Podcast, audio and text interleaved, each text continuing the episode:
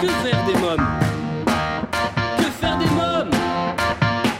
Que faire des mômes?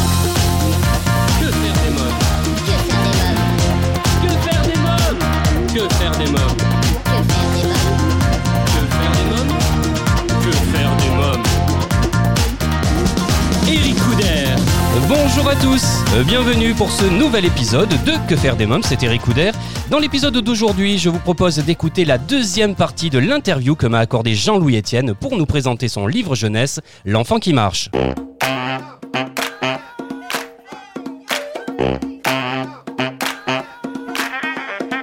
Quelle est l'expédition qui vous a laissé le plus beau souvenir? Euh, le plus beau souvenir, c'était l'arrivée au pôle Nord. Oui, Le pôle Nord, c'était quelque chose que je m'étais inventé. Je m'étais dit maintenant, je vais faire mon expédition à moi. J'étais médecin d'expédition pour la course autour du monde avec Tabarly, oui, euh, à la face nord de l'Everest, partout. Pendant 12 ans, j'étais médecin d'expédition. Donc, je participais, bien sûr. À un moment donné, je me suis dit, j'ai envie de faire la mienne et le pôle Nord s'est imposé comme quelque chose que je pouvais faire. Et donc, l'arrivée au pôle Nord, c'était une libération parce que monter une expédition comme ça et la réaliser, c'est une aventure qui dure deux ans à plein temps, si vous voulez. C'est un engagement bien sûr. total. Je suis revenu du pôle Nord en disant ça, ça va être ma vie. J'avais acquis une confiance en moi dans mon aptitude à mener des, des projets. Et je voulais faire un raccourci par rapport à mon- ma trajectoire quand on s'adresse aux jeunes ou aux parents. Oui. Un enfant qui en, en troisième, par exemple, n'est pas bon à l'école ou, ou il est mal jugé, et il est souvent comme ayant des notes qui sont pas bonnes, il a perdu la confiance, il croit qu'il n'est pas bon et il se demande ce qu'il va faire. Pour moi, il n'est pas à sa place. L'appréciation scolaire s'adresse souvent à des gens qui sont bien formatés pour répondre à l'exigence scolaire. Mais quand on est, moi, je n'étais pas du tout formaté pour ça. Et donc, par la formation professionnelle, j'ai retrouvé une confiance parce qu'on est jugé sur les choses que l'on fait de ses dix doigts, vous voyez. C'est entrer dans la vie. Et donc, en troisième, c'est une période charnière. Alors, les parents, ils disent, mais attends, on va passe le bac, puis on verra après. Mais après, on a 18 ans et l'abîme se creuse. Et moi, je vois les, j'y vais à la rencontre de ces jeunes, ceux qui ont fait un choix de faire de la pâtisserie, de, je sais pas, de la soudure, de, vous voyez, quelque chose de professionnel. Oui. On est jugé sur ce que l'on fait soi-même. C'est une reprise de confiance. Alors parlez-moi de cette expédition au pôle Nord où en pleine nuit, vous vous réveillez en sursaut, vous étouffez votre haleine à geler la glissière de votre sac de couchage. Ben oui, euh, on peut pas on peut pas mettre la tête dehors Ouais. fait moins 45 sous la tente. Donc on laisse un tout petit trou euh, de respiration sur le sac de couchage, c'est-à-dire on ferme pas tout à fait la fermeture éclair. Et donc c'est évident quand on expire de l'air, alors, vous voyez, on expire de l'air qui est toujours saturé d'humidité. Et cet air, cette humidité est venue boucher le trou de respiration. Et donc je, je me suis réveillé en train de m'étouffer Oui. je m'asphyxiais, donc j'avais mal à la tête.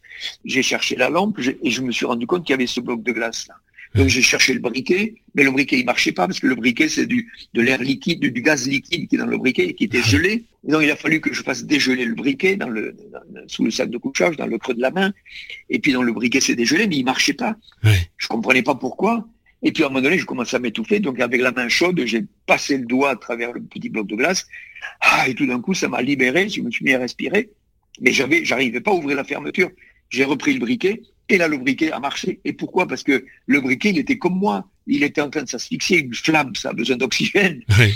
Et voilà. Et donc, avec la flamme petit à petit, sans brûler la fermeture éclair ni le sac, j'ai fait fondre. Et c'est un exemple, si vous voulez, des difficultés qu'on peut rencontrer quand on fait une expédition. Euh, c'est toujours dans les petits détails que se mêle la complexité, vous voyez. Bien sûr. Et la persévérance, elle, elle, elle se met à l'épreuve là, sur ces petits trucs. Après ça, j'étais en train de me dire, attends, je, je suis mal emmanché, je vais pas y arriver. Et en fait, il faut traiter les choses une après l'autre. Et on progresse par seuil dans la vie. Alors j'ai lu que vous mangiez des plaquettes de beurre, que vous aviez aussi uriné dans une bouteille pour vous réchauffer à un moment donné. Hein. Ben ça, c'était une découverte. oui, le, le beurre, le beurre, si vous voulez, parce que le beurre, on a besoin de corps gras. Et toutes les expéditions polaires, tous les récits polaires parlent de la même chose. On a faim de graisse. Mais c'est pas quelque chose qui est réservé, je dirais, aux, aux expéditions polaires. Ici, par exemple, regardez, il commence à faire froid. Oui. Eh ben, autant en été, on avait besoin de salade et de jus de fruits, autant maintenant, on a davantage envie de tartiflettes, de cassoulet, de daube, vous voyez, de, Oui. de choses qui sont beaucoup plus riches, beaucoup plus grasses. Bien sûr. Parce que les corps gras, les corps gras amènent 9 calories au gramme, alors que les sucres et les protéines amènent que 4.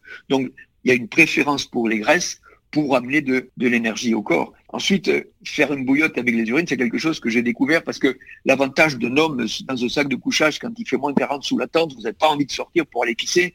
Et donc, euh, J'avais une petite bouteille euh, étanche, donc j'ai j'ai uriné dans la bouteille et puis je me suis rendu compte que c'était une bouillotte en fait et donc j'ai utilisé si vous voulez l'urine chaude pour servir de bouillotte.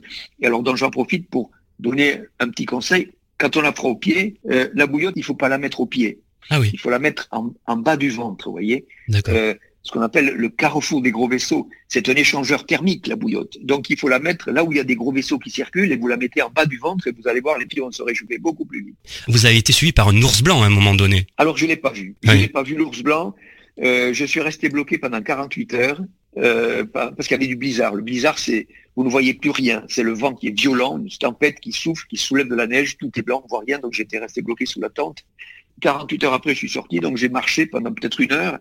Et tout d'un coup, j'ai croisé perpendiculairement à moi des traces d'ours. Il n'y a pas de doute, si vous voulez. C'est c'est quelqu'un qui chose du 80, euh, des énormes empreintes, si vous voulez, et sur de la, de la neige qui était fraîche, qui avait été déplacée par le vent. Donc l'ours venait de passer. Ouais. Je ne l'ai pas vu. Je pense que il m'a peut-être senti. L'ours, ça n'a pas une bonne vue, mais ça a un odorat extraordinaire. Il m'a pas vu, il m'a pas chopé, mais il n'est pas passé loin. Ouais. Et donc ça, ça a été la peur de ma vie parce que j'avais pas d'armes et je me disais merde, merde maintenant. Donc j'ai paniqué un petit peu et puis j'ai mis le capuchon et je me suis dit j'ai fait une prière, je priais sans arrêt, entré en empathie avec l'ours, mais je suis qu'un pèlerin de passage, je ne vous veux pas du mal, je ne suis pas un chasseur.